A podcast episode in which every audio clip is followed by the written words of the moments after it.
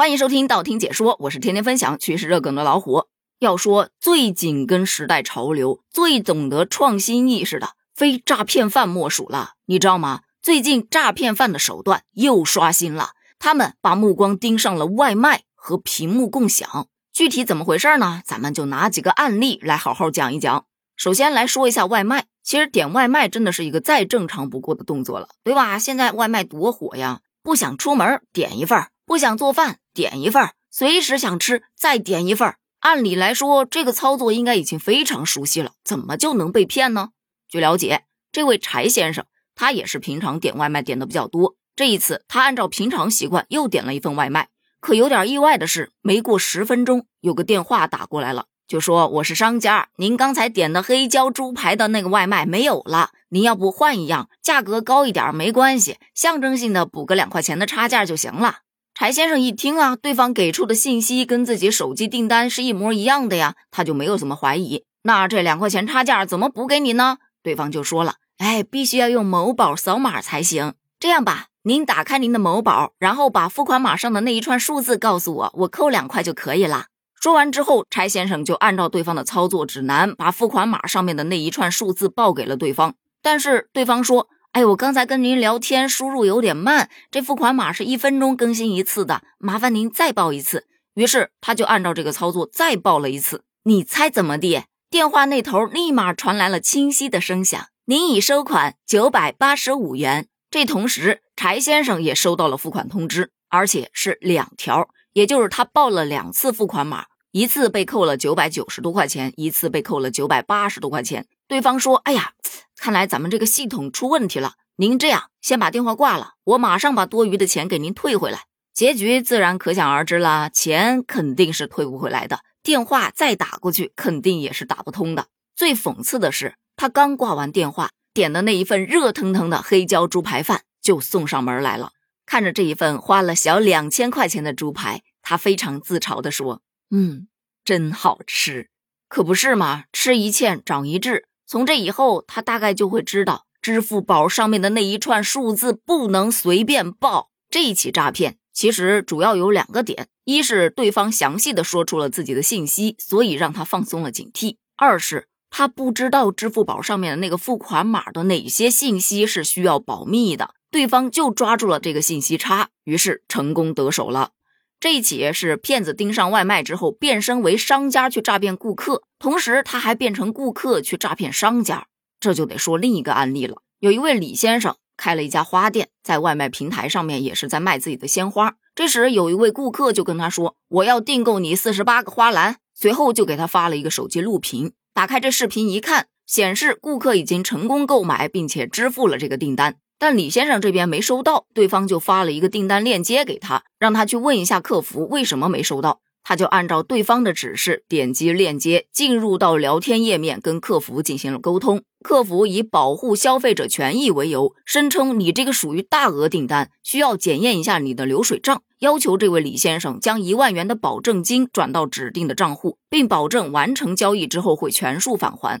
因为这个聊天页面跟客服的头像以及官方平台非常相似，所以他压根儿就没往诈骗那方面想，按照对方的操作就转了账。本以为这下应该 OK 了吧，但客服说你这个店是个新店，流水还是不够啊，还得再做一笔一万到五万块钱的流水账，多少都行。这个时候他才突然意识到自己该不会是遇到了诈骗吧，赶紧就报警求助了。这个诈骗犯就是专门找那些新店，利用这些新店商家希望成交大单的心理，再加上他们刚刚入驻平台，对平台的规则不太了解，对平台的客服以及平台客服聊天的页面还不是完全熟悉，利用这个信息差来让对方上当受骗的。另外一则诈骗信息呢，则是用老的方法，结果创了一下新，就让被骗人防不胜防。说的是在江苏有一位周女士，她接到一个陌生电话。对方说：“我们这是某金融产品的工作人员，我们这个产品现在要下架整改，整改之后呢，会产生一个高额的滞纳金和管理费，这是需要您本人承担的。但如果你把这个账号注销掉的话，则不会有这样的问题。”本来周女士也并不是很想相信呢，但对方明确报出了她的姓名以及身份证号码，所以让她不得不信。于是她就按照对方的提示下载了一个会议视频，并且打开了屏幕共享。这就是最最要命的一步啊！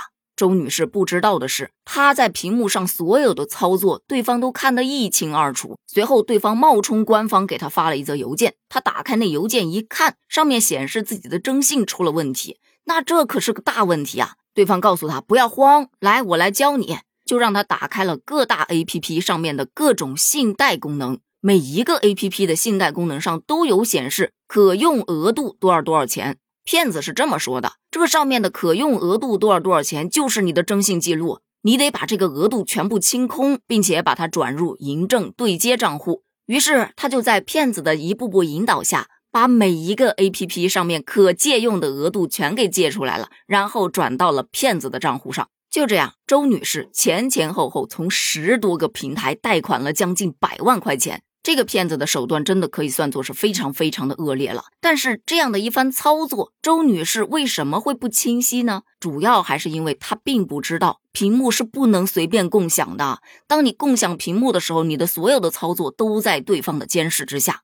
而且周女士可能之前并没有接触过这些信贷平台，她根本就分不清可用额度到底指的是个什么意思。骗子告诉他的意思是说，这个钱你已经在不知情的情况下贷出来了，需要把它清零，那么就要把这个钱转出去。但其实呢，这个钱就是说，这个平台可以借给你这么多，你只要不借，他其实什么事儿都没有。这个信息差被骗子给抓到了之后，他不就开始下套了？